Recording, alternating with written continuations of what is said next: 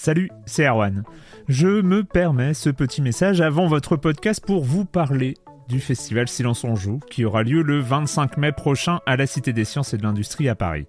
De 10h à 22h, on vous prépare une journée qu'on espère passionnante avec des discussions, des débats au cœur même de la Cité des Sciences et une soirée mémorable dans un grand amphithéâtre.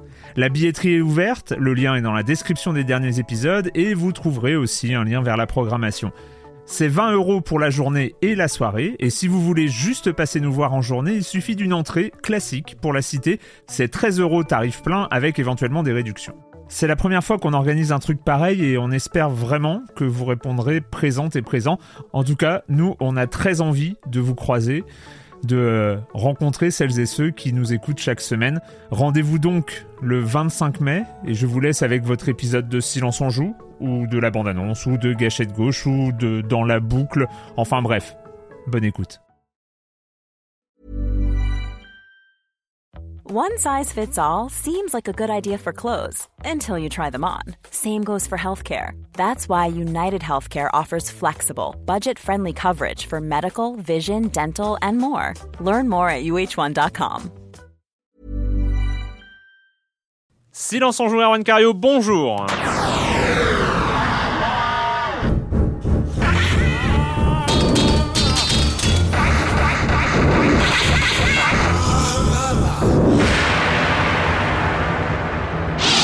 Au programme cette semaine, on va parler de The Last of Us Left Behind, le DLC flashback, euh, retour en arrière, euh, préquel de The Last of Us. Tukiden, euh, avec un, accent japonais à la hauteur, hein, donc Tukiden sur PS Vita, Donkey Kong Country Tropical Freeze sur la Wii U, Monsieur Fall, la minute culturelle, et on finira sur Jazz Punk, le jeu d'aventure en, en, vue subjective complètement barré chez les indés en ce moment, et la bêta de Titanfall qui n'est pas du tout indé et qui n'est pas du tout barré pour le coup. Et on en parlera aussi et je commence en accueillant trois de mes chroniqueurs favoris. Erwan Higuinen des Rock et du magazine Games. Bonjour Erwan. Bonjour, le magazine Games dont le numéro 2 sort là, ah. ces jours-ci que j'ai là. Donc sur le plateau. Je l'approche du micro pour que vous le voyez bien. Donc il y a Castlevania euh, Lords of Shadow 2 en couverture, hein, une table ronde sur la bulle indé, quelque chose sur The Last of Us, il y a du Final Fantasy, du Titanfall, euh, des entretiens avec Warren Spector, Keita Takahashi de Katamari Damacy, euh, Steve Gaynor de Gone, Gone Home, enfin plein plein de choses formidables et donc ça sera euh, toujours pas mal d'interviews euh, comme ouais, ça premier. T'es es toujours en tournée un peu un peu en tournée promo. Tournée promo, ouais, c'est ça, c'est bien. Non mais c'est bien, on aime. Joël Métro de 20 minutes. Bonjour Joël. Bonjour. Et dans 20 minutes, non, c'est non. Mais et Patrick Elio du JDLI. Bonjour Patrick. Bonjour Erwan. Euh, on va commencer avec toi, Erwan.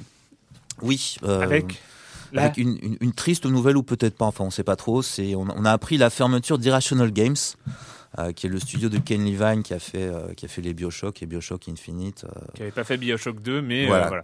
Et, qui, a, donc, qui, a, annoncé donc Ken Levine que qui fermait sa, sa, sa, structure. Donc tout le monde a été très très triste pour lui.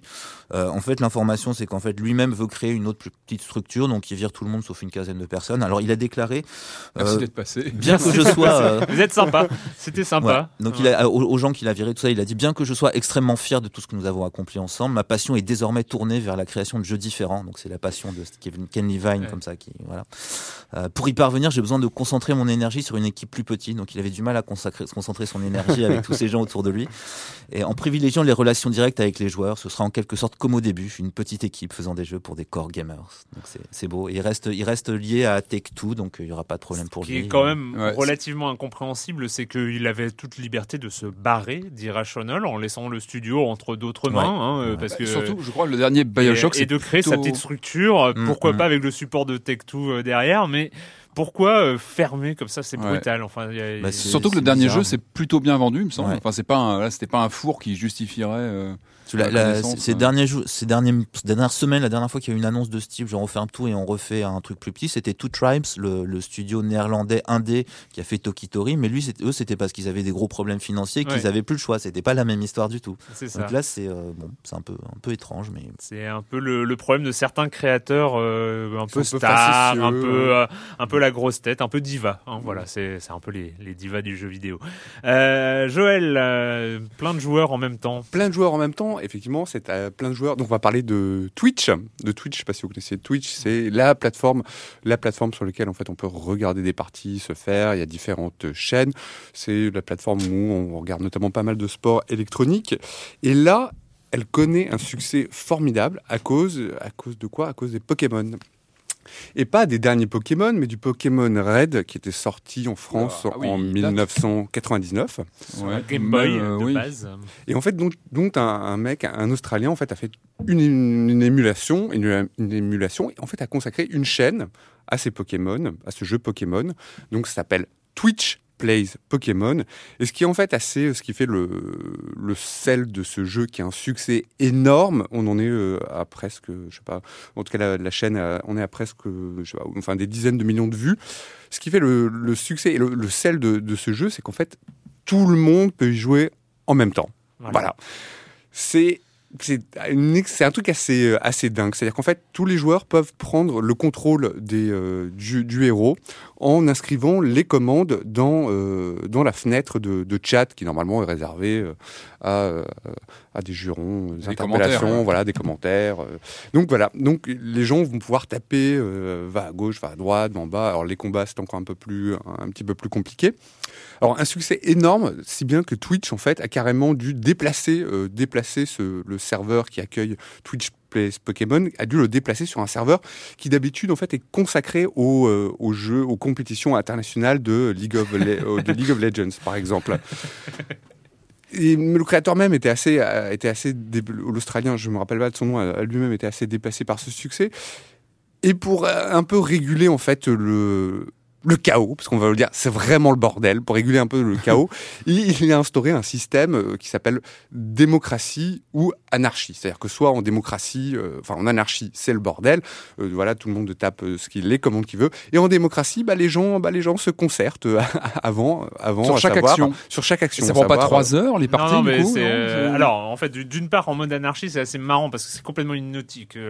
c'est impossible de faire quoi que ce soit, sachant que mmh. toutes les commandes sont empilées et sont euh, Donc le perso revient, repart. Voilà, oui, tu, fais du surplace et il y a eu un événement, je crois que c'était euh, c'était euh, dans il y a il y a deux trois jours, il y a le personnage qui a réussi à donner un objet à un autre personnage.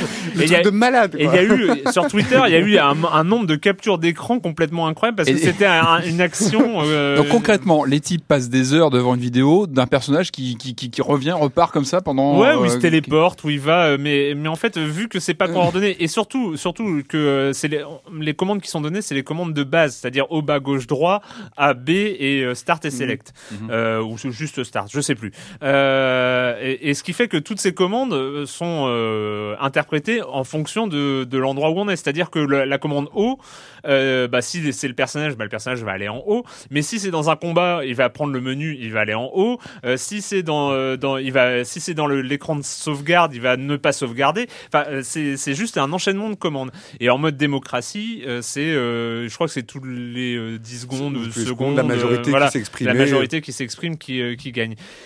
Et ce qui crée, et en plus donc le truc c'est qu'il y a un vote en temps réel sur anarchie ou démocratie, et donc il y a un petit curseur qui se déplace entre anarchie et démocratie, et, et c'est juste hypnotique, c'est une expérience incroyable. Ouais, c'est un truc assez dingue, si bien que bah là ça fait, il y, a un, y a un Legend of Zelda, je sais plus lequel, qui s'est lancé sur le même sur le même, euh, bah, sur le même deux types. sur un FPS un peu, euh, un peu speed, ça serait difficile. Ah, ça, oui. ce serait amusant, pourquoi pas. Mais disons que l'intérêt, c'est surtout le premier. Hmm. Pour la suite, euh, il n'y en a pas forcément. le Zelda, je suis pas ah, sûr qu'il va y avoir beaucoup de gens à suivre une aventure de Zelda où Link fait du surplace pendant 5 heures. il vient, il ça, me semble, ça me semble un peu voilà, bah, moi je regarde au, boulot de temps en temps, ça, ça détend. C'est censé ne, ne, jamais finir. En même temps, que tu as une autre hein. fenêtre sur Cookie Clicker et tu regardes Twitch Play Pokémon, voilà. C'est censé jamais prendre fin en fait. Ce, ah bah si, s'ils arrivent au bout. Et pour finir le jeu, ça, ça, va À l'heure actuelle, on estime à, 850, à 853 ans la durée nécessaire ah pour, pour arriver à la fin de ce Pokémon rouge.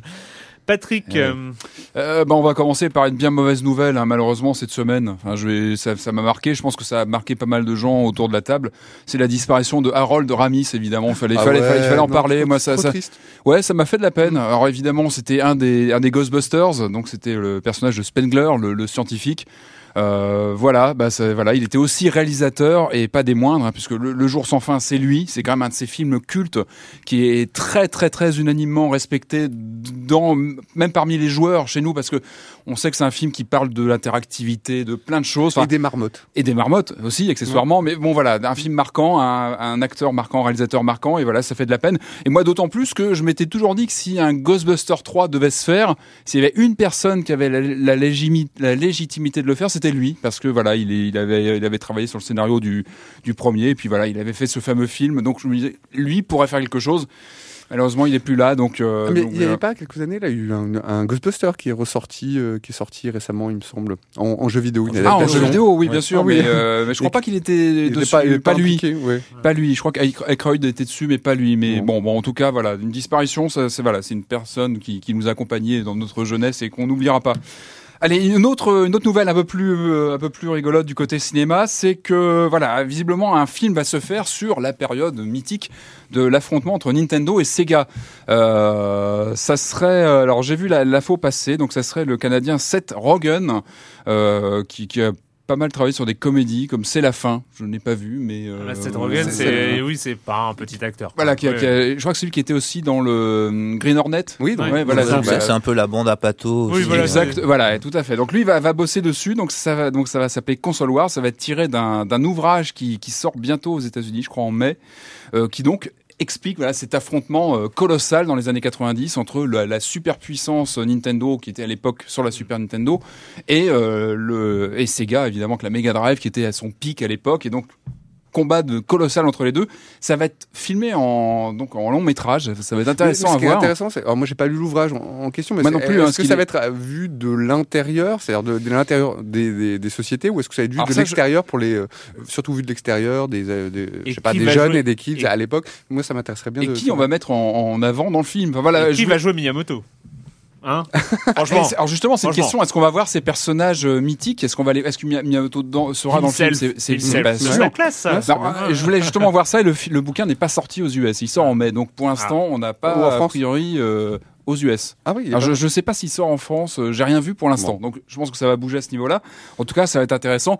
Bon, c'est une très bonne période, hein, euh, Sega, euh, Mega Drive et Super Nintendo. Mais il y a d'autres périodes aussi, hein, genre l'affrontement Amstrad CPC et Commodore 64. Il y aura des super choses à faire aussi avec des Mhm. personnages mythiques. Hein, Alan Sugar du côté euh, Amstrad, Tramiel chez Commodore. Enfin, il y aurait des choses vraiment Commodore Atari, des choses intéressantes à faire. l'histoire d'Atari, ouais, Atari Commodore, ça peut être pas mal. Ça pourrait être pas mal Ouais. le fight de ces gens-là. Donc voilà, ça c'était une, une autre news ciné. Et puis j'avais une autre news intéressante du côté des FPS. On a enfin une date de sortie pour le prochain Wolfenstein qui va s'appeler euh, Wolfenstein The New Order qui sort le 22 mai prochain sur à peu près toutes les bécanes, hein, console, PC, etc. J'attends à peu Alors- près autant que le prochain Candy Crush. Alors c'était, c'est- alors c'est une Ah, des questions. C'est des nazis. Il y a les nazis sur Alors la oui, c'est une uchronie, c'est que non non ça c'était Rocket Ranger, mais euh, alors bon c'est une uchronie dans, dans les années 60 en fait où les, les nazis oui, ont gagné la Seconde Guerre mondiale et euh, donc voilà, ils ont des technologies, original. des robots, tout ça. Donc bon, on verra bien ce que ça donne. En revanche, en revanche, on a appris qu'il y avait un système via les précommandes du jeu qui vont permettre de nous donner accès à la version bêta de Doom 4 qu'on attendait. On avait, on a aucune info sur Doom 4. C'est vraiment l'inconnu On total. attendait. Oui. Ah oui, oui, non, mais, Ah oui. oui, quand même. Doom, c'est c'est quand même pas rien. Donc voilà, ce sera via la, la précommande de Wolfenstein qu'on pourra avoir accès à ce bêta test du fameux Doom 4. Donc C'est- pour l'instant, on C'est-à-dire a qu'ils très ils en- peu. ils en sont là pour essayer d'intéresser les gens C'est à, ça. à Ah Wolfenstein. Après, voilà, c'est ça. ça, c'est- c'est à voir, à voir. Après, on, on va, voir- on verra bien ce Wolfenstein. Moi, c'est une série que j'aime bien, Wolfenstein, avec l'univers, etc. Maintenant, c'est vrai que j'aimais bien que ça se passait dans un château euh, avec euh, les revenants euh, nazis, etc. Là, c'est un autre, un autre univers. Mais en tout cas, Doom, ça commence à se préciser. On n'a pas encore de date, évidemment, de sortie. Mais on aura accès à cette bêta.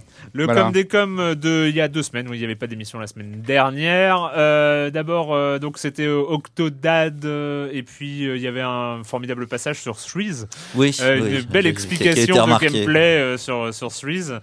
C'était quoi? C'était 3 x 3 égale 6. Un 3 x 3 égale 6. oui. J'ai réécouté, j'ai vraiment dit 3 x 3 égale 6. C'est bien. Quand quand il y a eu de- le, le commentaire dans les, dans, les, dans les forums où ils ont dit euh, bien joué Erwan 3 x 3 égale 6, je me suis dit oh là là, lequel des deux? J'ai eu peur de À noter qu'aucun de nous n'a réagi sur le plateau. Hein. Oui. Euh, Non. on n'a pas non ça. plus. Vous vous m'avez au- laissé m'enfoncer d'ailleurs, au ça a été plafond, euh, euh, assez douloureux. Euh, je remarque, alors euh, Joel Naz qui dit Je remarque qu'en parlant d'Octodad, personne n'a fait référence à Coop, euh, le jeu le plus dur du monde où le, Oui, but ça, est juste de faire courir un sprinter avec quatre touches pour chaque muscle fléchisseur et extenseur de chaque jambe. Et c'est vrai que Coop était un, un des premiers jeux sur, sur, sur ce Ça a l'air monstrueux ce jeu-là. ouais. ça se joue en ligne, c'est absolument injouable. Je crois que mon record, mon record dans Coop doit se situer aux alentours de 1,15 mètres. hein. C'est c'est- pas c'est pas génial. Mhm. Jérémy Israël qui dit euh, d'ailleurs comment parler d'Octodad sans citer Kafka? Ce jeu est forcément inspiré de la métamorphose. C'est même carrément une interprétation de son thème, de son histoire, de sa vision de l'individu dans la société. C'est vrai, peut-être. C'est Mhm. vrai aussi qu'on n'y a pas pensé. Voilà. Mhm. Euh, Dandy Warhol, Threes, c'est ma nouvelle obsession sur iPhone. J'y joue en écrivant ce post. Mais ce que Erwan Eguinen a oublié de préciser, et c'est essentiel, c'est que chaque numéro sur la grille a sa petite personnalité. Fiche explicative à la clé dans le menu, ainsi que sa petite voix, son petit design trop mignon, qui rend le jeu hyper attachant et qui pousse à revenir pour débloquer ce multiple de 3 qu'il manque à notre collection. J'ai ma petite préférence pour le Torbus, le 48, avec sa voix de crétin un peu balourd, dont la description est né aristocrate. Sa soif de connaissance n'a jamais décollé, adore les piscines. Il y en a 12 en tout qui fonctionnent comme suit. 3 x 3 font 6, hein, donc euh, bien sûr, non, 3 et 3 font 6. Euh, 6 et 6 font 12, 12 et 12 font 24. Il me reste encore à débloquer le 384, le 768, le 1536, le 3072 et le 6144. Et je vous laisse imaginer la galère, ne serait-ce que pour former 6144 en partant d'une grille avec des 2 et des 1. Je n'ai toujours rien compris à ce que racontait Dandy Warhol, mais euh, j'aime beaucoup. Ouais, En fait, ouais, j'ai pas vu ça dans les menus. ouais. Moi, Je- moi, je crois que j'en ai qu'au 192 déjà. Je suis pas très bon. Je fait. pense que je vais avoir une passion pour les gens qui vont essayer de m'expliquer Threes Mhm. et, euh, et au final je vais peut-être l'essayer et comprendre euh, vraiment ce que c'est. Euh, voilà, on va commencer avec The Last of Us Left Behind. Back in Boston, back when I was bitten, I wasn't alone. My best friend was there.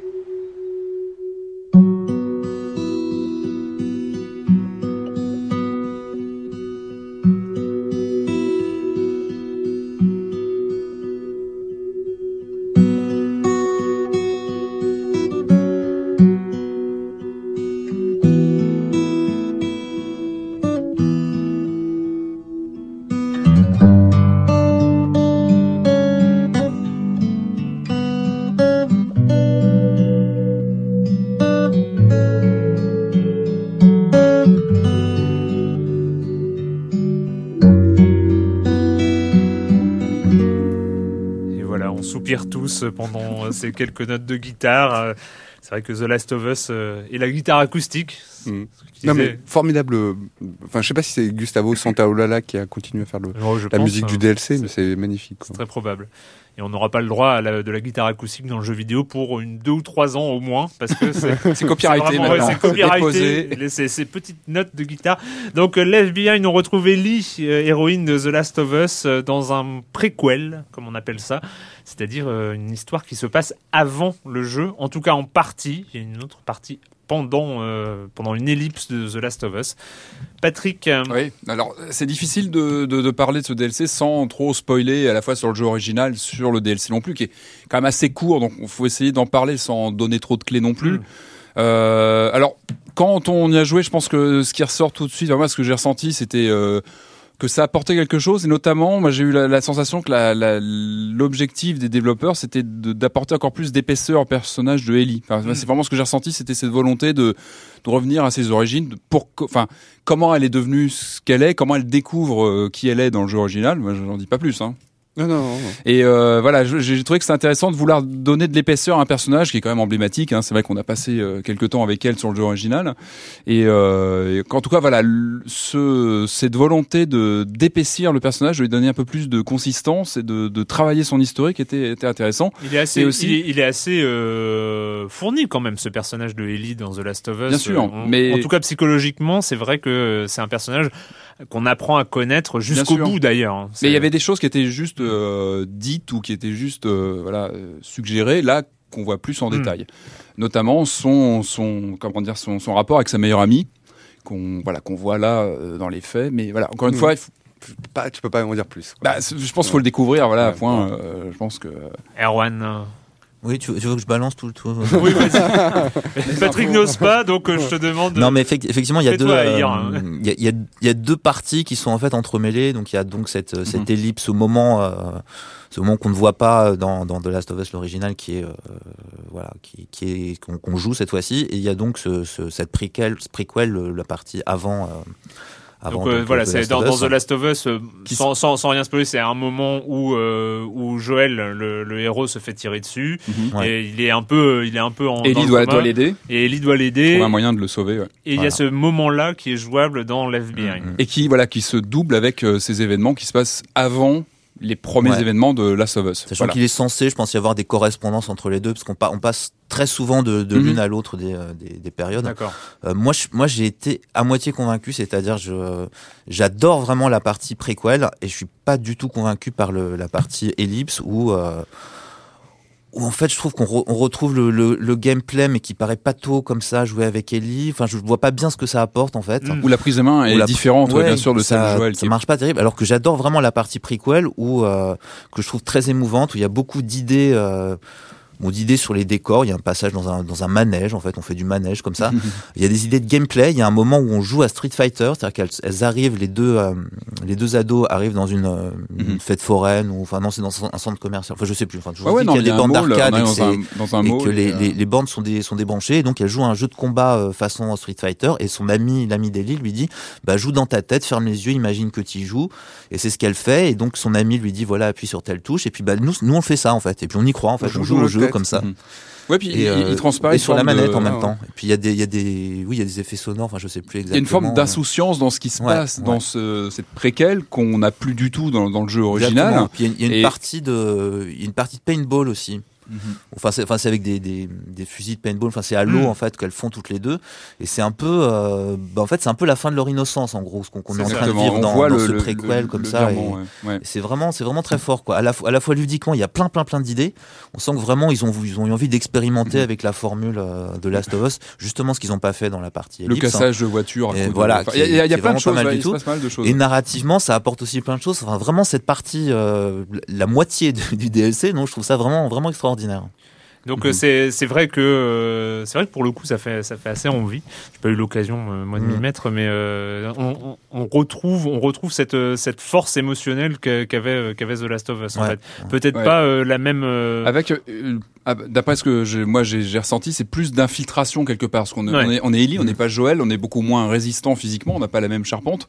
Donc on, on- fait beaucoup plus attention. On n'a pas le même rapport aux ennemis que qu'avec lui. Et puis toujours bah, les dialogues que je trouve euh, très bien amenés à la fois dans l'exploration. C'est vrai qu'il y a toute une séquence d'exploration dans le mall où on découvre, etc. Et il y a beaucoup de dialogues qui se font avec, euh, avec la meilleure amie de, de, de Deli. Et je trouve que ça permet vraiment de dessiner le personnage et cette transition euh, où elle va devoir affronter les événements euh, qui arrivent. Quand vous dites court, c'est combien de temps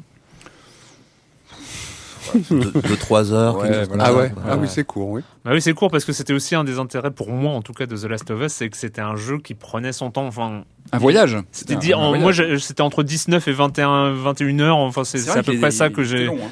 C'est à peu près la durée que m'a fait euh, The Last of Us. Et c'est vrai que bah, pour un jeu aujourd'hui, pour une super production euh, linéaire comme euh, comme celle-ci, on n'est pas dans un bac à sable, on est on n'est pas dans un jeu extensible au niveau temps. 19-20 heures, c'est une très bonne durée Mmh, de vie mmh. pour ce genre Mhm. de production. C'est vrai qu'un DLC à juste de, de 3 heures, c'est Après, bon, c'est vrai qu'il vaut 15 euros, c'est- c'est c'est quand même un certain prix. Après, est-ce qu'il vaut mieux un DLC étiré sur le long, euh, vide et euh, qui dure plusieurs heures, ou quelque chose de plus Mais ça, concentré ça en partie, en particulier la partie Plus, euh, ellipse ou euh, enfin combler l'ellipse, euh, si ça avait duré le double de temps, moi j'en serais devenu fou quoi. Ouais, non, Ouais. mais c'est vrai que c'est pas le plus intéressant, clairement. ouais. The Last of Us Left Behind, une quinzaine d'euros sur le PlayStation Network. Euh, Si vous savez déjà, évidemment, The Last of Us, c'est un DLC. Et on part euh, côté du Japon pour, euh, sur la pièce Vita pour Toukiden.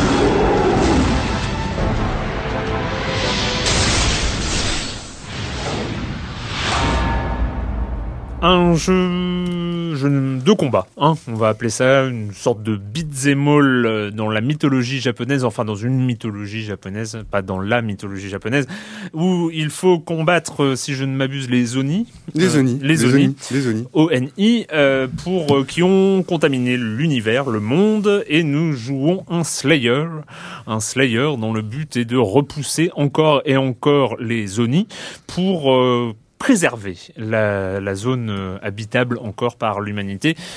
D'ailleurs, il y avait un petit problème. Moi, je voudrais déjà en parler dès l'origine, dès le début de ce, de, de ce passage-là, parce que, par exemple, quand on crée son personnage, le nom par défaut, c'est Slayer. Et, Et, et moi, j'ai laissé. Et donc, Ah. moi, j'ai Slayer the Slayer. Ah oui. Et moi, je trouve que c'est un problème quand même. Ouais, non, toi, Ouais, c'est- non, tu non, trouves pas non, ça Vous ne trouvez pas que c'est pas un problème il, il faudrait prévenir en ce cas-là le joueur. Attention, si vous. Attention, c'est votre métier qu'on vous propose en nom de famille. Quoi. ouais, non, C'est- un peu bizarre. Donc Slayer the Slayer. moi, moi, je euh, l'ai- moi, je l'ai appelé Bibiche, ma combattante, et ça- mais ça donnait des effets un peu étranges dans les dialogues. Bibiche euh, Slayer. Bibiche the Slayer. Oui, non, c'est bien. Ah oui, faudrait faire un sujet. Vous, toi, tu l'as appelé comment ton, ton personnage? Moi, je l'ai appelé comme euh, j'appelle quasiment tous mes euh, Talweg en fait, comme euh, j'appelle quasiment. Enfin, c'est comme mon nom. euh, je suis plus sur PSN. Ah oui, tu toi, tu as un nom commun, Ah ouais, que commun, tu comme ça, je m'embête pas. euh, à Mhm. chaque fois. Toi- Ouais. Donc toi, c'est Bibiche. Ouais. Et c'est toujours pour tous les jeux. Ah non, non, non, c'est- c'était une, inspiration comme ça, une impulsion. Ça, c'est l'inspiration du Ouais, moment. Voilà. Et Patrick, toi, tu as un nom euh, particulier quand tu dois nommer tes personnages Non, mais des fois, je m'amuse justement à laisser le, le nom euh, d'origine ou, euh, ou Patrick, ça arrive parfois. Patrick. Ça dépend de... Oui, Ah. ça m'arrive, ouais. Ouais, bah moi dans Football Manager, je m'appelle Erwan Cario. Tout accroché. Et non, bah non, Ah non, t'as le, euh, t'as le prénom, nom. euh, Et je suis né à Madame. Voilà, il me, fait, il me souhaite mon anniversaire euh, en 2017. Enfin bon, bref, c'est pas le sujet. On non, parle non, mais, non, mais euh, c'est intéressant parce que c'est vrai qu'on se pose souvent la question. Quoi, C'est vrai, le la moment. création de la euh, création ouais, du. Parce qu'on nom. sait que ça peut nous poursuivre des heures, des ouais, heures. Voilà. Ouais. Autant bien le choisir. Quoi. Non, non, Mhm. c'est super important. Mais oui. Mais par exemple, ce qui est fou aussi, c'est que dans Zelda, on te propose de renommer euh, le personnage. Tu peux l'appeler Link, tu peux l'appeler Zelda, par exemple. Mm. Peut-être que moi, je crois que la première fois, j'ai pas compris parce que je savais pas trop le rapport. Ah Pourquoi il pas appelé et- ouais. Et donc mon personnage s'appelait Zelda. Ah, ouais. C'était nul. Donc Zelda, les sauver, C'était- Zelda. en fait. C'était impossible quoi. Je pensais que c'était un bug. Ils avaient appelé le personnage euh, maintenant alors que le jeu c'était Zelda. C'était pas. Bref, on, va, on va faire une émission spéciale un jour sur sur les noms Mm. d'avatar euh, dans les jeux vidéo. Bref, donc tout qui donne avec Slayer the Slayer. euh, donc on arrive dans ce village. Il faut euh, d'abord choisir une arme, choisir euh, la façon dont on va combattre les Oni ou ouais les Oni ou les Oni. Enfin, voilà. euh, oh, moi, je crois la liaison. Là, on fait la liaison. Oui, Donc les Oni. Euh, et on, on commence à prendre le contrôle de ce personnage. Donc au, au menu, euh, il y a de l'amélioration, il y a des combats, des combats contre plein, plein, plein de petits monstres qui amènent à des combats contre des gros monstres qui, dans le langage courant du jeu vidéo, on appelle les boss. Et voilà. Alors, je vais après cette présentation vous laisser la parole, Joël. Non, mais je crois que tu as très bien résumé le, je crois que tu as très bien résumé le, le jeu, Erwan. Euh, non, c'est, pas mal, comme c'est vrai que c'est, euh, une copie assez, euh, assez flagrante, quoi, de Monster Hunter. Moi, j'étais plutôt assez séduit au début par le côté euh, très, euh, donc, parce que le, le héros, le héros, donc, euh, on va l'appeler Slayer. Ouais, Voilà, appelons-le voilà. Slayer. Appelons-le Ça, ça- ça Slayer. va être mieux pour la héros, suite. voilà. Slayer, hein, euh, je- Slayer va au fur et à mesure se former euh, effe- effectivement une équipe qui va l'entourer et avec qui on va pouvoir choisir pour pouvoir euh, l'amener à combattre ces différents monstres et ces différents boss. J'aime bien tous ces dialogues. Alors le jeu est entièrement en anglais, ça n'a pas été Mm. localisé en français. J'aime bien les dialogues un peu un peu un peu chevaleresques, un peu neuneux sur les bords. Moi ça me Un ça- peu, ouais. ouais. je trouve ça assez, euh, moi je trouve ça assez, assez amusant. Euh, mais je trouve que le, le jeu, est- au bout de, je sais pas, j'ai dû jouer 4 heures, je trouve que après 4 heures, ça commence un petit peu à être euh, un petit peu lassant. Ça tire Euh, sur la corde hein, quand même. hein. bah, Ouais. Je trouve que les combats contre les boss sont un petit peu longs et pas forcément passionnants. Donc ça se joue sur PS Vita, sur euh, voilà, sur le petit écran. Je trouve que ça, ces monstres n'ont pas vraiment de gueule. On nous incite à, à comment dire, à frapper en des endroits précis de leur corps pour euh, pour euh, amener à les vaincre, amener à les vaincre. Et c'est pas très, bah, c'est pas si précis que ça Non, en c'est fait. assez- C'est assez pénible. Ouais, c'est un petit peu, voilà, c'est un petit- bon, donc on se demande bien pourquoi. Euh, le côté un petit peu plus sympa, c'est que à chaque, donc chaque Oni, chaque boss mort libère en fait une libère une espèce d'une âme, je sais plus comment Mm. elle s'appelle, qui va donc on va, qu'on va pouvoir incruster comme ça dans son euh, dans son matériel, dans ses armes des âmes en fait qui vont donner au personnage des compétences différentes. Donc c'est plutôt euh, ça c'est plutôt sympathique. Mais pour l'ensemble, je trouve ça pas pas si intéressant que, que ça. Mais bon, voilà. Erwan. Bah, en fait, Bon, moi, ça j'ai pas joué 4 heures. hein. J'ai- ça m'est tombé un peu des, des mains et des yeux euh, bien avant. En fait, ce qui, ce qui me déçoit, c'est que c'est euh, bon, c'est très proche de Monster Hunter. Enfin, il y y a des différences, l'univers est différent, etc. C'est le Japon, voilà. Ce qui, ce qui me déçoit, c'est qu'il copie la, la formule Monster Hunter jusque dans les trucs pas très drôles, genre le fait qu'on soit dans des zones très, très étriquées. Mhm. Pourquoi dans ce cas-là, ils, tant qu'à prendre la formule, pourquoi ils tenteraient pas autre chose avec des espaces plus larges, etc. Il y, a, énormément de murs invisibles. Moi, j'aime bien me balader, mais alors on est sur le chemin tout, le- temps, on peut pas aller euh, à côté, voilà. C'est ce genre de choses que je, je comprends pas. Pourquoi si on, si on copie un jeu, voilà, ça se voit que c'est copié. Pourquoi on tenterait pas un peu des choses, d'ouvrir un peu, euh, un peu l'univers, etc. Moi, j'aime bien me balader comme ça dans le.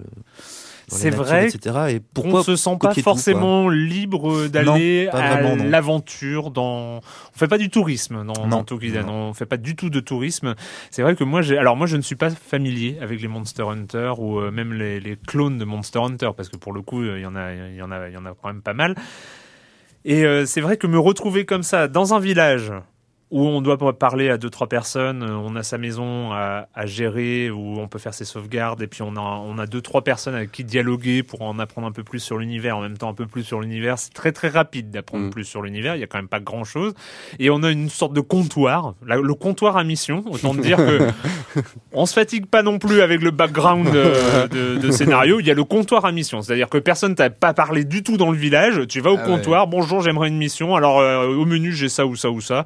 Allez-y. Et puis là, tu donc tu pour aller sur le lieu du mission, tu as le couloir qui mène à la mission. Ouais, C'est, c'est euh, le même, le même avec une grosse fois. flèche rouge, euh, voilà. On a euh, le comptoir à la mission qui ouvre le couloir à mission. Et là, on arrive dans une arène, euh, grosso modo, où il faut buter Mm. de, du monster. C'est dommage parce qu'en fait finalement il n'y a pas de, y a en plus aucune rejouabilité parce qu'on n'a pas envie de refaire les combats parce que les combats sont pas forcément très intéressants et on n'a pas envie de les refaire. Alors, Et il n'y a pas de, il y a- Mais qu'est-ce qu'il en reste peut-être un petit peu parce qu'il y a vraiment une différence majeure de gameplay entre les armes. Oui oui c'est vrai. C'est peut-être le seul truc qui est qui est un peu un peu fourni dans le dans le jeu, c'est-à-dire qu'il y a euh, les épées, les doubles épées, l'arc, le gros point euh, un peu un peu ridicule euh, et euh, la lance. Mm. Je crois pas on a et si et la chaîne Mhm. Euh, et chaque arme possède vraiment un gameplay différent. L'arc est vraiment différent de l'épée, qui est vraiment différent du coup de poing, avec ses coups spéciaux, ses, ses coups chargés et ce genre de choses.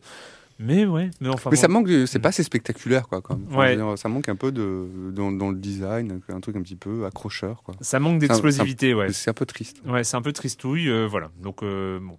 Tout qui donne. Si vous avez, si vous êtes en manque vraiment de Monster Hunter, Mhm. euh, pourquoi pas. Mais pour le reste, euh, voilà. Ouais, je me suis endormi dessus d'ailleurs. Encore un jeu sur lequel je me suis endormi. on fera un numéro spécial avec le, Ouais. le- le numéro qui parlera du, du, du- du- du baptême des avatars. On fera un numéro sur l'endormissement devant les jeux vidéo. Tu seras là, hein, j'espère. Que ouais, ouais, non, non. Tu louperas pas. Allez, on part euh, du côté de l'île tropicale de notre gorille préféré avec Donkey Kong Country Tropical Freeze.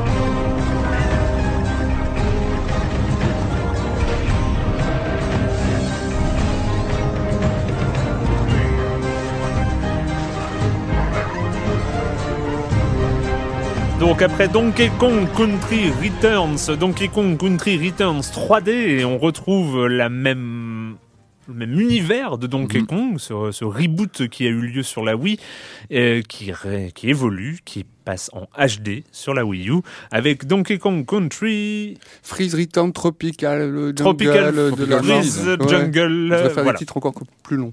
En gros, le pitch. Donkey Kong est hyper tranquille chez lui en Il train de souffler anniversaire. sa banane d'anniversaire. Voilà, il a sa bougie avec son père et euh, ouais, enfin, un vieux et deux enfants. c'est vrai, euh, non? Oui, oui, Ouais, genre, quelque chose a- Je crois que c'est le Donkey Kong d'origine d'ailleurs euh, ouais. qui, qui... Ah d'accord, ou je crois, respect, respect, pardon. C'est le premier du. Ah pardon, pardon. Bref, euh, et là, une armée de pingouins arrivent sur la mer dans leur dracar. Des Un réfugiés climatiques. des dracars de pingouins euh, qui arrivent et euh, qui euh, balancent de la neige dans, sous la forme d'un dragon de glace. Ezu, l'île se retrouve frigorifiée et il va falloir aller monter jusqu'au dracar qui s'est posé en haut de la montagne. J'ai J'écris le pitch parce que je pense que dans- un Donkey Kong, le scénario est important. Euh, par qui qui commence sur ce Donkey Kong Tropical Freeze Patrick, je te sens très chaud. Ouais, alors bah oui. Pour le coup, ouais. Alors, ouais, Donkey Kong, c'est un personnage quand même euh, mythique, important, qu'on suit depuis euh, des décennies. On va pas faire le calcul, mais ça fait quelques années. Là, c'est la première fois qu'il apparaît en 3 en HD Ouais. sur la Wii U, donc c'est la première fois qu'on qu'on peut le qu'on peut le contrôler. Alors, le jeu n'est pas développé par des bras cassés. Hein. C'est Retro Studio, qui est un studio américain qui appartient à Nintendo, qui, a développé le jeu. Et donc, évidemment, ils ont ils ont donc signé le Donkey Kong Returns sur euh, la Wii il y a 3 3 4 ans maintenant. Et c'est aussi eux qui avaient fait tout la Metroid Prime du GameCube, oui, qui était une bonne relecture aussi, un bon dépoussiérage d'une voilà, d'une franchise mythique chez Nintendo. Donc, euh, donc voilà, donc on, on a cette équipe qui, qui connaît bien euh, donc ce, ce procédé de, de comme ça de renouveler un- une licence qu'on connaît un peu par cœur Mm. et, euh, et ça marche très très bien, ça marche très très bien parce que le jeu est, euh, est superbe graphiquement. Enfin, je sais pas si Ah, on va avoir un désaccord. Ah, mais c'est très bien, c'est très, Ah, très bien. formidable. Très très bien. Alors c'est, moi je le trouve hyper impressionnant quand on lance le jeu. Graphiquement, c'est une baffe. Je trouve qu'il est visuellement vraiment hallucinant. On sentait bien euh, sur euh, donc il y a trois ans sur la version Wii qu'ils étaient bridés par le hardware de la console qui était vieillissant. Donc on n'était pas en HD. Il y avait quelques bémols à l'époque sur le gameplay qui était un peu un peu tourné casual avec euh, les, les mouvements de, de, de Wiimote pour euh, pour bouger, faire les, les roulades, etc. Ouais. Ça avait pas mal déplu parce que c'est vrai que c'était un jeu exigeant. Les Donkey Kong sont toujours exigeants et celui-là plus que jamais, il est vraiment, il est pas facile. C'est un jeu qui a du répondant. Et Même dès, déjà- dès les premiers niveaux, enfin les Ah, premiers niveaux, on les, on Hmm. les finit, voilà, sans trop de problèmes. Mais, mais on meurt boss, un peu dans les premiers niveaux. Jusqu'au euh, premier voilà. boss, ça va. Et après, on sent que très vite. Après la- la- le premier monde, ça se corse très très Mm. vite. Euh, donc le jeu est difficile, mais c'est un bonheur visuel. Enfin, je trouve que graphiquement, c'est très très bien avec des, des fonds animés, euh, des plein de petits détails. C'est c'est, ça bouge vraiment bien, c'est, fabuleux. Puis alors moi j'ai un coup de cœur, mais, mais j'ai toujours aimé les bandes originales des Donkey Kong. Mais là on a David Wise qui revient au clavier, au synthé. C'était le, le, le compositeur de la, de la de la fameuse musique du de la, du Donkey Kong Country euh, de la Super NES, qui était qui était Mm. monstrueux. Et là il est revenu aux manettes sur euh, sur la bande son et c'est c'est, c'est fabuleux. Enfin moi je J'adore la musique jazzy avec des ambiances de synthé. Moi, j'ai- j'aime beaucoup, par exemple, les, niveaux euh, aquatiques. On a des, musiques plus planantes, plus calmes, euh, très cristallines. Enfin, vraiment, voilà, un grand coup de cœur pour la bande son du jeu. Et graphiquement, donc c'est très très bon. Alors moi, en y jouant, j'ai trouvé que c'était euh, que c'était intéressant d'avoir un jeu qui avait autant de répondants, qui est très difficile. Pour moi, il y, a un- il y a un effet un peu sucré-salé euh, sur ce jeu. C'est euh, alors sucré parce que c'est une espèce de bonbon. C'est c'est euh, c'est coloré, c'est joyeux. Il y a une super musique. C'est c'est super friendly quand on commence à jouer, machin. Et très très vite, il y a un côté salé, épicé qui arrive parce que c'est très dur. Ah, C'est vraiment. chose. Pardon C'est pas la même chose, salé, épicé. Plutôt plutôt. Bon, on va dire sucré salé pour que ça Ouais. tienne sur mon sur mon, sur mon- sur mon jeu. Allez, salé. La métaphore. Voilà, Il y, a- il y a une difficulté euh, salée dans, dans le jeu parce que voilà très vite le voilà comme on disait le, le niveau monte. Euh, il y a quelques originalités sur euh, sur cet épisode par rapport au, au précédent. Euh, donc bah, évidemment de nouvelles cartes, de nouveaux ennemis avec ces, euh, ces pingouins mal intentionnés, et puis le, le- le- de nouveaux personnages. On peut cette fois euh, utiliser donc le grand-père euh, Kong qui euh, qui lui euh, a d'autres pouvoirs. Il lui rebondit avec sa canne. Ça nous rappelle d'ailleurs le Ducktales dont on a parlé ici il y a pas il y a Ah pas oui, très longtemps vrai. qui rebondissait Je- comme je- ça. Je le disais bien, ça me rappelait quelque chose. et Ça, voilà. ça ressemble Ouais, un peu à ça, même si le rebond n'est pas aussi systématique, il faut appuyer à chaque fois. Donc, Ouais, mais, D'ailleurs, j'ai essayé de le faire façon DuckTales. et ça ouais, mais pareil. Et non, bah non, non, on sent que là, on est quand même sur quelque chose où il Mm. faut, faut s'appliquer. hein. Il faut appuyer au bon moment, etc. Donc c'est c'est un peu plus difficile. Donc on a plusieurs pouvoirs. On a Dixie Kong aussi, qui elle, a sa natte qui nous permet d'avoir un rebond comme ça dans pendant le saut. Euh, et puis Diddy Kong évidemment avec son jetpack qui nous aide euh, comme ça à, à virevolter dans, le- dans les airs. Donc on a plusieurs pouvoirs, des attaques spéciales pour chaque personnage hein, qui peuvent transformer les, les, les, les éléments à l'écran euh, en objets. Alors c- c- c- ça aurait été marrant d'ailleurs je pense de pouvoir les, les switcher. Je crois pas qu'on puisse. Hein, J'ai essayé mais on peut pas les switcher à volonté pendant Non. la partie. Non. On aurait pu imaginer un système un peu à la Trine où on peut comme ça, euh, je, je sais pas si vous rappelez dans Trine, on Oui, peut choisir sûr, comme ça ouais, les ouais. pouvoirs. Ça aurait pu être marrant de choisir sa- son, son personnage. Là, on le, on le sélectionne selon les couleurs de tonneaux qu'on actionne. Euh, donc voilà. vraiment difficile, mais mais un plaisir de jeu. Enfin moi, je, je trouve qu'il y, a- il y a un vrai côté euh, hyper addictif et, euh, et vraiment voilà, c'est- du pur bonheur de jeu, je trouve. Avant de passer à la, la contradiction, peut-être Erwan. euh, que- Oui, bah, pas, pas, pas très longtemps parce que je suis assez d'accord avec Patrick dans l'ensemble. J'ai juste une, une petite réserve qui est moins sur le jeu que sur le, le principe même. Euh, parce que Retro Studio, euh, quand ils ont pris Metroid, ils l'ont amené en 3D, ils ont tenté quelque chose de nouveau. Là, en fait, ils ont pris Donkey Kong. On en était resté à Donkey Kong 64, euh, qui était un Donkey Kong euh, 3D justement, 3D, qui ouais. était euh, un monde très ouvert, très, très, un monde immense. Certains ont même trouvé que c'était trop, trop, trop rare. étendu, qu'il y avait trop de choses à, à ramasser. Oui, c'était rare. Rare à fait. ouais. Et en fait, ils ont pris ça et puis bah, ils nous le rem- remettent en 2D. Donc il y a une espèce Ouais. de symboliquement, je sais pas, j'aime vraiment bien le jeu, mais il y a un côté comme ça. Pourquoi, euh, Ah bah on est dans la logique. pourquoi pas tenter de nous faire un Donkey Kong euh, 3D vu qu'ils ont fait Metroid Prime qui aurait été. euh, Mm. p- Pourquoi eux n'ont pas essayé de nous faire un, un Donkey Kong en 3D Moi, ça, On est plus, bien dit. je pense, dans la logique des New Super Mario Bros. Bah oui, c'est ça. Voilà, du, Que- du- Ouais. Ce que, ce que j'aime bien, mais on a les New Super Mario Bros en 2D, on a des Kirby en 2D, le, le euh, référentiel. on a du Yoshi en 2D, donc vous- Donkey Kong peut-être qu'on pourrait tenter en Le en référentiel 3D, est, ouais. ca- est clairement le country, euh, les trois country de la Super NES. ouais. Clairement, c'est Mm. vraiment le la référence sur ce sur cette, cette nouvelle saga Wii Wii U. Joël. Moi, je crois que l'erreur que j'ai faite, quoi, c'est d'a- c'est d'avoir lancé euh, Rayman Legends en- sur euh, HD Ah. juste avant. Voilà. Ah oui. Et euh, là où tu poursuis la, la, la, méta- la métaphore gustative, euh, moi je trouve ça plutôt, euh, plutôt sans saveur. Quoi, là. Ah bon, Ah toutes oui. les couleurs et Non. tout ça, les fonds animés. euh, Je, trouve, bah, je trouve pas, je trouve ça tellement lisse. Euh, alors, j'ai pas joué énormément parce que je- moi j'ai assez rapidement décroché. Je trouve ça assez, je trouve ça très lisse, très froid dans les dans les couleurs. Je trouve qu'en plus c'est très fouillis, sans que ce soit vraiment très très intéressant à regarder, à voir. Je trouve ça vraiment donc vraiment froid, donc sans saveur. Ah Et puis les niveaux, je trouve qu'il y a aucune origine. Enfin, je trouve qu'il y a, on fait, on termine un niveau, on se dit pas, on est Enfin, il y a sans doute effectivement la satisfaction de l'avoir, de même. accompli, le challenge.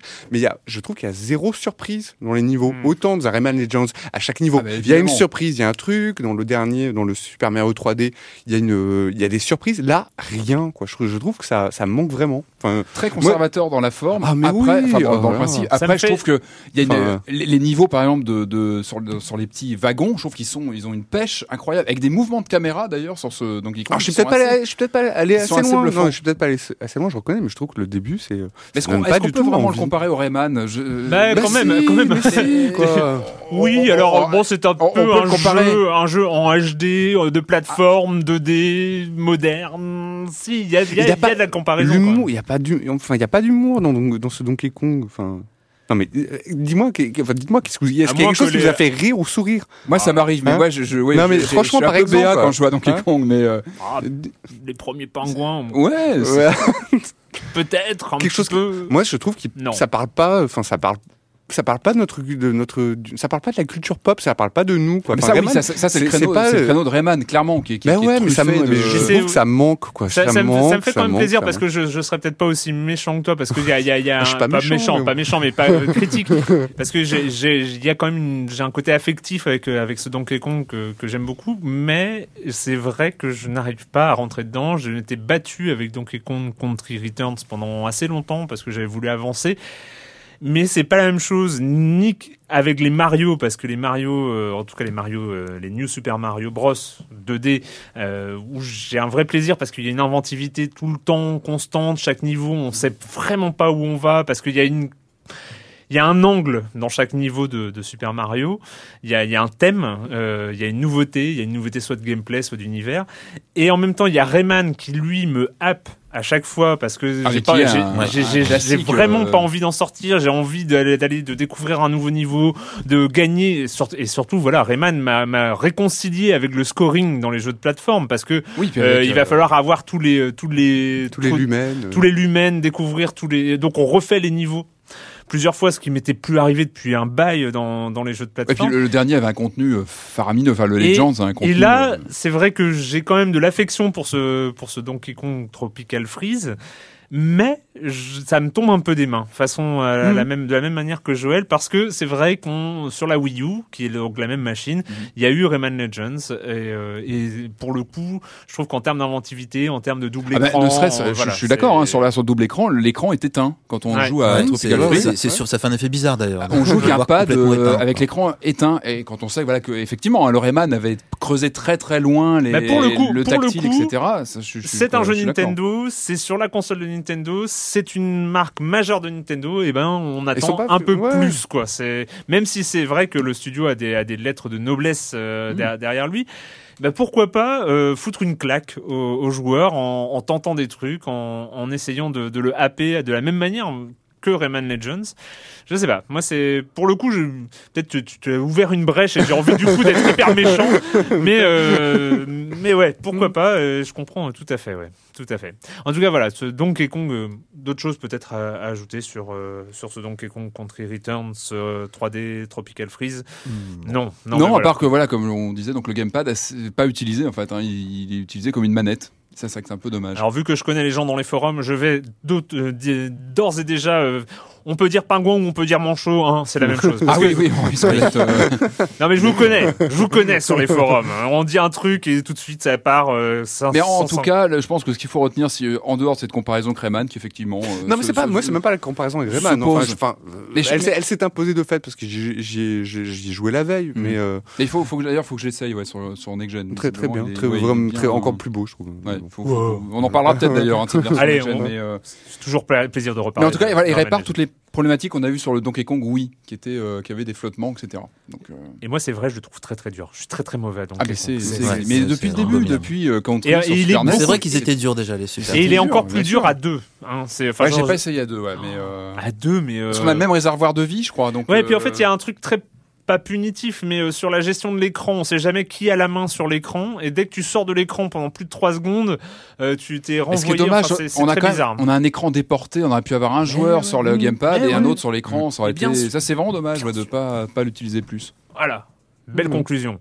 C'est l'heure maintenant de retrouver Monsieur Fall, Monsieur Fall de TrickTrack.net et sa chronique jeux de société. Bonjour Monsieur Fall. Bonjour mon cher Erwan, cette semaine je vais vous parler d'un jeu qui va vous rendre complètement fou, d'ailleurs c'est écrit dans le nom du jeu Crazy Time, c'est un jeu signé Alex et sa guitare, c'est édité par Inludo Veritas, c'est pour 4 à 7 joueurs à partir de 12 ans pour des parties d'une trentaine de minutes. Nous sommes avec Crazy Time dans un jeu à la Jungle Speed, vous allez avoir des cartes devant vous, il va falloir vous en débarrasser, quand un joueur n'a plus de cartes, la manche s'arrête, oui la manche, pas la partie car il est question de jouer en plusieurs manches. Le principe fondamental est le suivant, à tour de rôle, les joueurs vont égrener des heures, une heure, deux heures, trois heures, arrive à midi, on recommence, une heure, deux heures, trois heures, etc. L'idée, c'est qu'après avoir donné une heure, vous allez retourner une carte. Et là, au départ, dans la première manche, il y a deux principes fondamentaux. Si vous retournez une carte qui correspond à l'heure que vous venez de donner, tous les joueurs doivent taper sur le centre de la table. Le dernier, bien sûr, va récupérer toutes les cartes, il va avoir du mal à s'en débarrasser, on se moque de lui. La deuxième règle fondamentale, c'est que ces cartes, il y a des dessins. Et sur l'un de ces dessins, il y a un petit engin qui va vous inverser le sens du temps. Quand cette carte est retournée, le joueur suivant ne doit pas dire l'heure suivante, il doit dire l'heure précédente. C'est par exemple, si un joueur a dit il est 9h et retourne une carte avec un petit bonhomme dessus dessiné sur une machine, il a remonté le temps, le joueur suivant ne doit pas dire il est 10h, il doit dire il est 8h. Et s'il se gourre, bien sûr, il ramasse toutes les cartes. Une fois qu'une manche est terminée, c'est là que ça devient complètement dingue. Le joueur qui n'a plus de cartes fait sortir l'un des joueurs autour de la table, il disparaît, il se bouche les oreilles, et là, on va rajouter une règle supplémentaire. Cette règle, on va lui donner un nom, on va l'appeler par exemple silence on joue. On va retourner deux cartes qui vont nous indiquer des cartes spéciales, hein, qui vont nous indiquer l'une, le type de carte qui va être considéré, et deux, ce qui va se passer quand ce type de carte va être retourné. Et là, il peut se passer absolument n'importe quoi. Vous allez devoir faire glou glou, machin, des bruits, tout ça. Une fois que vous avez décidé de votre règle, vous faites revenir le joueur et vous recommencez la manche avec les deux règles précédentes et la nouvelle règle que vous avez installée. Et bien sûr, le joueur qui n'était pas là ne sait pas du tout ce que c'est cette règle, donc il va pouvoir s'en prendre plein dents, ramasser des cartes. L'idée, c'est qu'il peut essayer de deviner quelle est cette règle, puisque forcément, au bout d'un moment, force de se tromper, il va essayer de deviner quels sont les éléments pris en considération. Il pourra à ce moment-là se débarrasser de certaines cartes. Et on fait ça trois fois, quatre fois, le nombre de joueurs présents à la table. Et à la fin, celui qui a le moins de cartes dans la dernière manche, c'est-à-dire la plus difficile, à un moment donné, euh, il y aura au moins quatre règles supplémentaires qui ont été installées dans la partie. Euh, ça devient beaucoup plus difficile. Et ce n'est pas celui qui a gagné les manches précédentes qui va, qui va forcément gagner, c'est celui qui gagne la dernière manche avec toutes les règles compliquées. Bref, je vous passe les détails. Ce qui est sûr, c'est que Crazy Time est un jeu de dingue. C'est peut-être difficile au début, mais très rapidement les mécanismes entrent dans sa petite tête. Euh, c'est rapide, c'est fun, les parties vont très vite. Ce qu'on ne peut pas faire, c'est enchaîner 12-13 parties, parce que là, si vous les enchaînez dans la même journée, votre cerveau va exploser, parce qu'il ne peut pas s'empêcher de penser aux règles précédentes que vous avez installées. Tout va se mélanger, tout va se confondre. Bref, c'est un jeu qui coûte à peu près autour de 16 euros. C'est pas très cher pour un jeu qui va vous garantir des crises de fou rire. D'ailleurs, Crazy Time a été sélectionné par le jury du jeu de l'année de Cannes dans la liste des 14 meilleurs jeux de l'année pour concourir au jeu de l'année. Donc, c'est vous dire si la qualité de ce jeu est présente. Je me rappelle le nom, Crazy Time, un jeu signé Alex et sa guitare, édité en français par Inludo Veritas, pour 4 à 7 jours à partir de 12 ans, par des parties de 30 minutes. Et moi, mon cher Erwan, je vous dis à la semaine prochaine. À la semaine prochaine, Monsieur Fall, Monsieur Fall de l'indispensable tricktrack.net avec Crazy Time. Et c'est l'heure de la minute culturelle. Oui, oui, la minute Ah. culturelle, le signé Jérémy Israël. Et alors là, qui a trouvé un concept? Un concept, on aime, on n'aime pas, on sait pas, mais euh, c'est en tout cas un petit peu spécial. Le but. Il va vous décrire un jeu. Enfin, je dis il parce que je reporte toute responsabilité sur l'auteur de cette minute. Non, je vais vous décrire un jeu. Et ce jeu sera le mélange de deux jeux qui sont sortis. Et il faut trouver quels deux jeux ont, ont servi de mélange. Enfin voilà, on va faire le premier pour, euh, pour, euh, pour comprendre. Dans ce jeu, les joueurs ont la possibilité de diriger deux types d'humains mutants, un dragon à la King Kong, un euh, gorille à la King Kong et un dragon à la, Godz- à la Godzilla. L'objectif est d'emprisonner tous les immeubles du quartier dans les bulles, puis de les faire éclater. Rampage en- et Bubble Bubble. Bah voilà Ah ouais, bien. Waouh. vous avez compris le principe. euh, tous les faire euh, éclater en résistant aux forces armées qui tentent de s'interposer. Alors, nous avons dans ce jeu divers euh, coiffes sont amenées sur un tapis roulant. Le joueur dispose d'une palette pour les y déposer. Pour les faire disparaître, euh, pour faire disparaître les piles formées, il faut aligner plus de trois chapeaux de même forme parmi cinq possibles et gérer la vitesse du tapis. Les diagonales sont prises. Atrix, Atrix et Klax. Bien joué, bien joué. Mon dieu. Bien joué, Atrix et Clax. Les diagonales sont prises en compte, mais les chapeaux en forme différente ne s'empilent pas, euh, pas correctement en f- en- ensemble. Dans ce jeu, vous incarnez un créateur de jeux vidéo qui doit survivre dans une industrie hostile le plus longtemps possible en contrôlant un nombre limité de facteurs qui influent sur les ventes des titres successifs qu'il développe comme le jour et la nuit, les saisons et l'hiver rigoureux, les cycles, les, les saisons et l'hiver rigoureux, les cycles lunaires, la météo, etc. Il doit utiliser au mieux toutes les ressources qu'il génère et récupérer les mauvaises reviews agissant sur sa santé mentale. Euh, Populous et. euh, Pas du tout. Hmm. C'était Don't Starve et Game Dev Story. Eh oui, oui.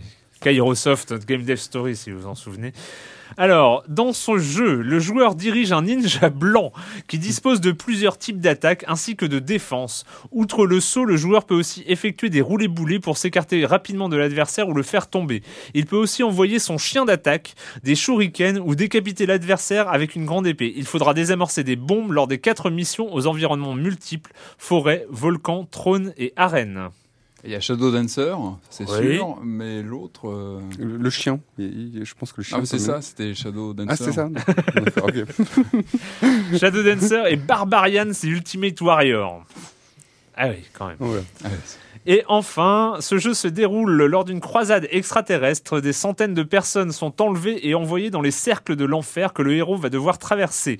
Le joueur incarne donc ce reporter photographe, personnage, personnage inspiré de la divine comédie, dans son combat pour la Donc, propre... sa- Dante's Inferno et, et le truc avec l'appareil photo. Le jeu donc, de- Beyond Good and Evil Et Beyond Good and Evil, ouais à cette culturelle.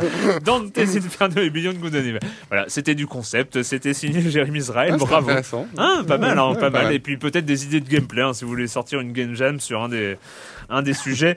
Vous êtes, euh, c'est autorisé et on va continuer dans l'univers légèrement, je dis bien légèrement, perché de jazz punk.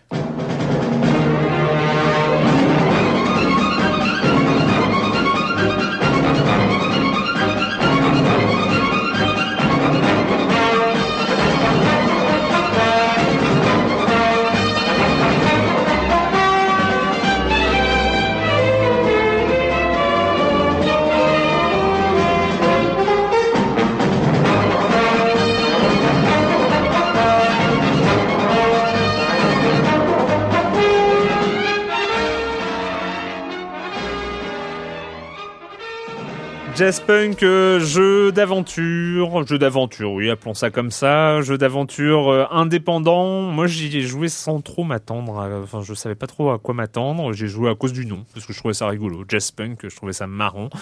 Et c'était une sorte de session de random gaming parmi euh, les innombrables sorties indé euh, de- sur, Steam, notamment.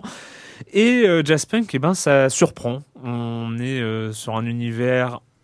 C'est très difficile. Bah, D'ailleurs, je vais laisser le décrire parce Ouais, que je, je, suis assez bon en description de, des trucs. tu, m'as euh, convaincu il y a deux semaines avec Streets, donc je te Ouais. sens très bien sur Jazzpunk. Bah, Vas-y. tu, tu parlais de random gaming et c'est un peu l'impression qu'on a d'ailleurs quand on joue à Da- Jazzpunk, c'est un, un peu du random gaming, c'est-à-dire qu'on sait pas bien où on arrive. Euh, c'est en vue subjective, c'est un peu dans la vague de, toutes- de tous ces jeux indés euh, qui reprennent la, la vue FPS mais qui sont pas des FPS. Enfin, il y en a eu beaucoup. Il y a eu euh, Stanley Parable, euh, etc. 30 Flights of Loving. Mm. Il y a un point commun avec Stanley Parable et Portal aussi, c'est qu'on peut voir ça aussi comme une euh, comme un méta jeu vidéo. Enfin, il y a un peu cette idée-là. donc, donc en fait, on, on dirige un personnage qui doit être un, un robot, si j'ai bien compris, Oui. à qui on fait avaler des pilules. La pilule le, le propulse dans un autre univers, dans une mission. Alors il y a trois missions puis euh, un épilogue. Euh, le premier se passe dans une ville, euh, visiblement en période de la guerre froide, guerre froide, où on voit infiltrer une ville, une, ambassade soviétique, enfin quelque chose comme ça. La deuxième mission, c'est au Japon. Troisième, c'est sur une île tropicale. Et quatrième, c'est un épilogue, etc. Sachant qu'on comprend pas forcément très bien ce qu'on fait là-bas et que chaque, euh, chaque, chacun de ces niveaux peut en fait se faire très vite si on va directement euh, à l'endroit où on nous dit d'aller. Sauf que c'est pas du tout intéressant de faire ça. En fait, il vaut mieux faire le tour, se balader et on va découvrir plein de choses très très Ouais. étranges, des personnages bizarres qui nous disent des choses bizarres. Euh, on va rencontrer par exemple une grenouille qui essaie de pirater le wifi du Starbucks d'à côté, qui va nous demander d'attraper des choses qui- dans les airs, enfin des codes qui volent pour euh, pirater le, le wifi comme ça. Euh, on va C'est trouver, plein de euh, concepts ouais. complètement délirants, c'est-à-dire qu'il n'y a pas de base. On est assis sur aucune réalité en fait dans Ouais, Jazzpunk. ouais. C'est ça qui ni réalité physique parce que des fois ça part complètement en vrille, euh, euh, ni euh, réalité logique. Il n'y a pas, il y a pas vraiment de logique dans les en- entre les, les trucs. Si des fois pour passer devant un truc de reconnaissance faciale, il faut mettre le portrait de quelqu'un d'autre. À la limite, on peut comprendre Ouais, ce, ouais. c'est- Il y a quelques endroits comme ça où on comprend, mais à un moment, bah, on va rentrer un code dans un ordinateur et oups, on va se retrouver téléporté dans une salle de réalité virtuelle où on va trouver un téléphone à cadran rond, où il va falloir numéroter des trucs pour déclencher des actions qui vont nous permettre de récupérer l'objet de notre mission.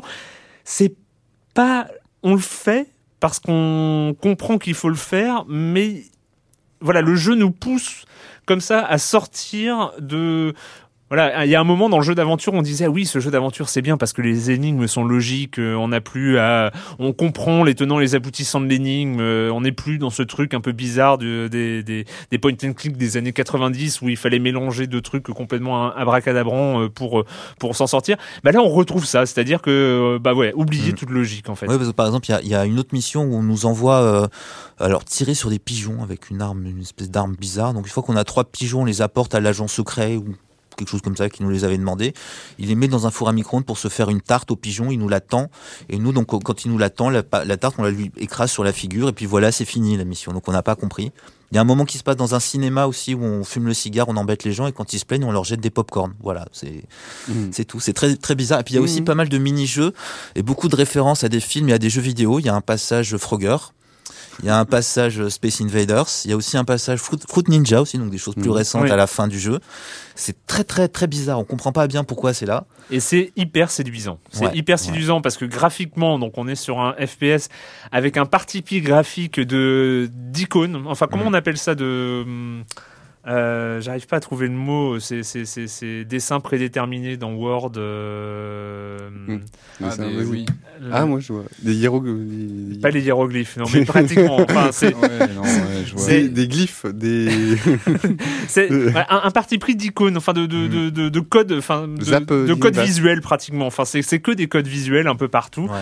des enseignes, des, des choses comme ça. C'est on, on est sur un mélange de codes visuels tellement touffu qu'on s'y perd, mais c'est euh, c'est vraiment charmant. Enfin charmant, je sais pas si c'est le mot d'ailleurs, mais euh, séduisant. Ouais. Enfin, on- C'est un tout petit studio qui a fait ça. Il s'appelle euh, Necrophone Games. Ils sont basés à Toronto. Ils ont fait le jeu à deux.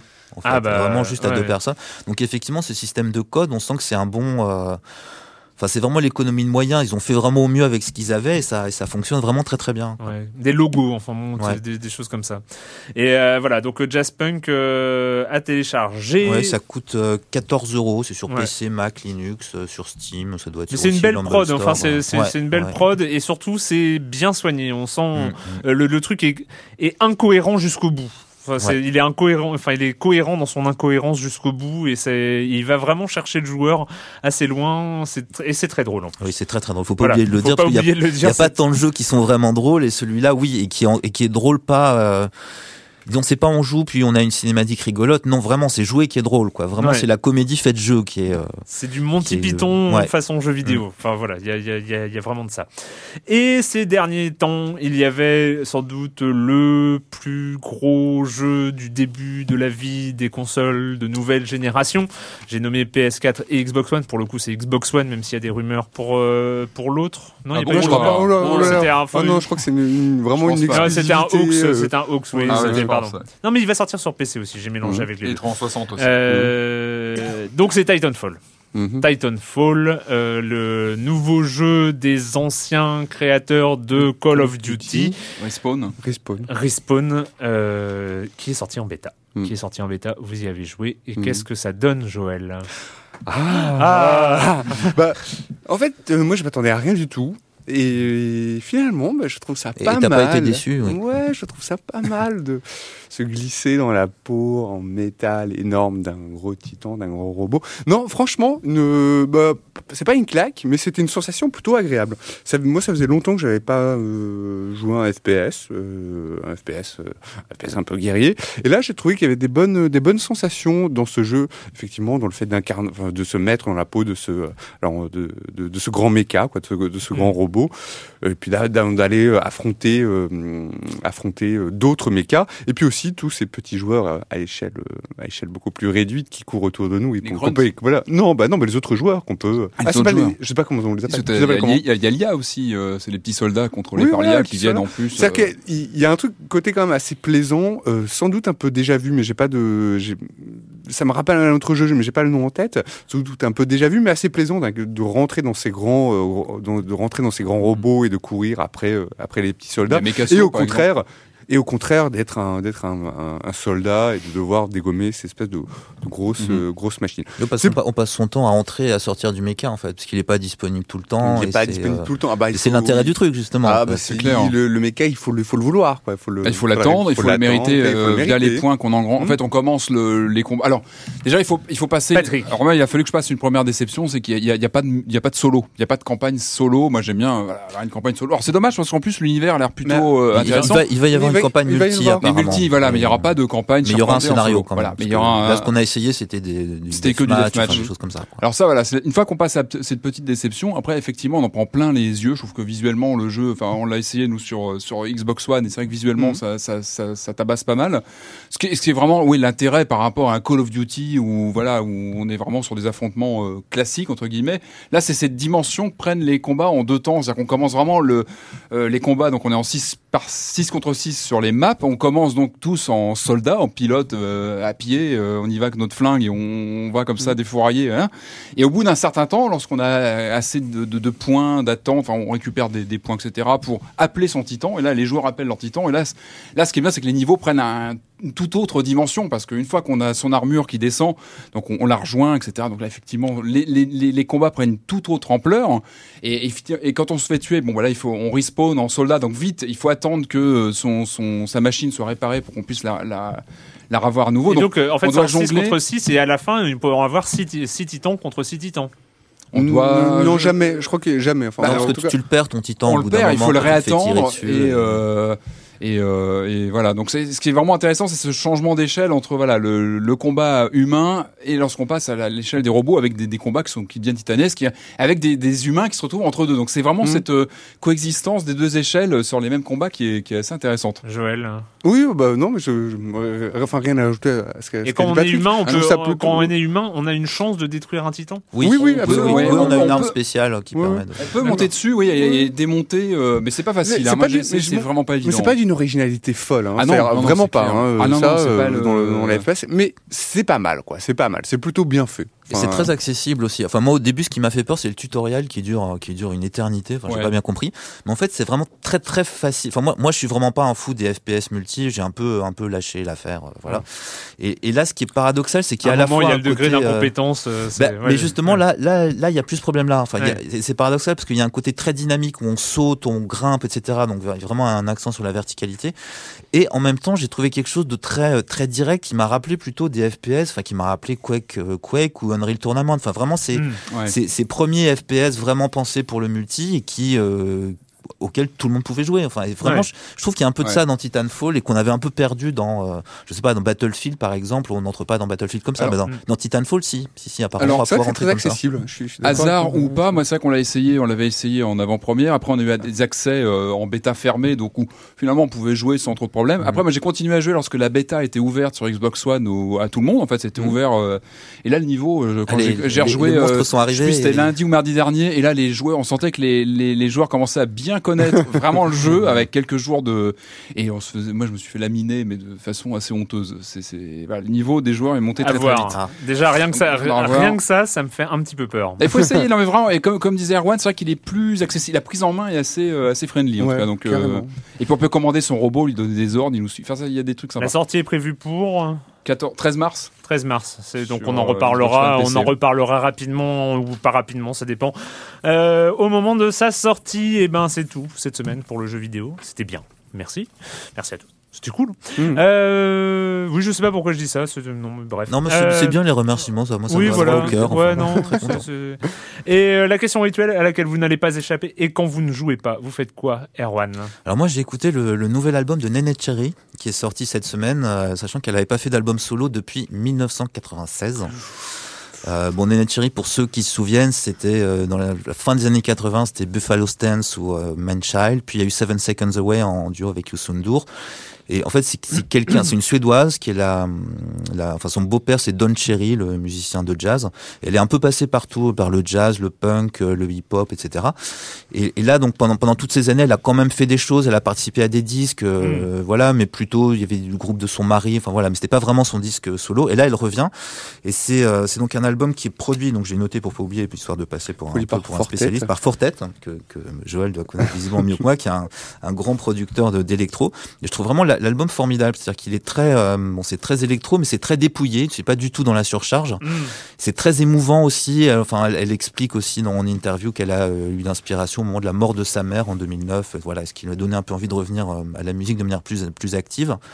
Et, euh, et on retrouve aussi son phrasé qui est vraiment très caractéristique à Nane Cherry, qui est entre euh, entre le rap et le et le chant. Il y a une espèce de, je sais pas, je trouve qu'il y a quelque chose de paradoxal. Il y a comme une brutalité douce, enfin ou ou une nervosité tranquille, enfin quelque chose comme ça qui est euh, qui, qui qui me touche assez et que ça fait vraiment plaisir de de retrouver cette voix. Et en plus, c'est vraiment un vraiment un beau disque avec des des belles chansons, des beaux morceaux. Toi, tu l'as interviewé même. Oui, ouais, Ouais. et ouais, elle est, voilà, elle est charmante, elle est adorable. Et effectivement, le disque, il est, euh, il est très, très, très bon et produit par Fortet, qui a aussi produit un autre. euh, alors, bah, tiens, bah, j'y pense, qui a produit aussi un autre album que j'a- que j'adore euh, d'un mec qui s'appelle Oumar Souleyman, qui est un Syrien. Et euh, cet album, il est génial. Après, faut aimer, euh, faut aimer la musique orientale, mais j'adore.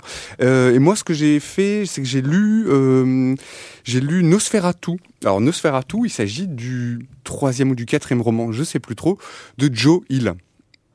Alors Joe Hill. Joe Hill, Il- euh, Joe, Joe Hill, euh, Je, je, Joe Hill, le fils. et Le voilà, fils le fils, le fils du maître incontesté de l'horreur et du fantastique, Stephen King. Et en fait, donc, euh, Et- euh, Excellent euh, scénariste de comics. excellent scénariste de comics. Il y a Lock, il y a Lock and Key, Lock le, and Key. le tome 6 qui Ouais. sort aux États-Unis. Moi, que je vais aller m'empresser euh, d'acheter.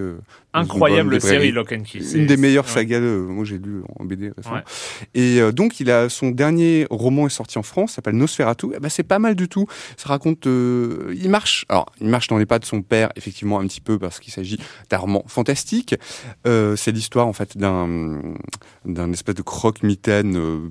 Euh, enfin plus d'un mec plus croque-mitaine que vampire qui s'appelle le Charles qui circule en Rolls et en fait qui s'empare des qui s'empare des enfants pour les amener euh, pour les amener dans le monde euh, de dans le monde de Noël enfin une espèce de monde imaginaire et où il le transforme en une espèce de, zombie et un jour en fait il tombe sur plus coriace euh, que lui une jeune femme qui s'appelle Victoria donc on- il tombe sur elle lorsqu'elle est ado Il y a une confrontation suite à quoi? Il va être emprisonné. Des années plus tard, il est relâché. Elle a un gamin et là, euh, je, ra- je vous raconte pas ce qui va se passer, mais c'est pas mal. Et j'ai beaucoup aimé en fait le style qui est beaucoup qui est très proche, en fait, je trouve, plus d'un Neil Gaiman, c'est-à-dire beaucoup plus onirique, beaucoup Mm. plus euh, absurde, étrange que, que son père, Stephen King, hein. voilà, qui est plus cartésien, plus en phase avec le, force, réel, hein. voilà, c'est beaucoup plus... Plus enfin, réaliste, plus. euh, c'est est l'horreur réaliste. Mm. Et donc c'est c'est bien, voilà. Nosferatu, Joe Hill, je note. Mhm. Patrick, Euh, bah, moi, bah, je, je suis un peu à la ramasse sur les séries, mais là, je, je suis en train de. J'ai bien attaqué la saison 3 de Walking Dead, donc euh, que je trouve vraiment excellente. Voilà. ah ouais, non, Ouais, je m'a- je- je m'attendais à ce que tu me parles encore de Non, Amicalement Vôtre. Ou de Chapeau de la non. mais Walking Dead euh, est, euh, euh, est vraiment impressionné par le par le réel. Je trouve que c'est vraiment bien fichu, quoi. Et Game of Mais- Thrones euh, Non, c'est moins mon univers. Je... Oh, tu rigoles, mais ça te plaît bien. non, non, plaît. si ça te plairait. non, non. Walking Dead, c'est très bien, vraiment. Je, te soutiens, hein, Walking Dead, oui, Game of Thrones, non. Oh là là. Tout pareil que Patrick. Euh, moi, avec plein de retard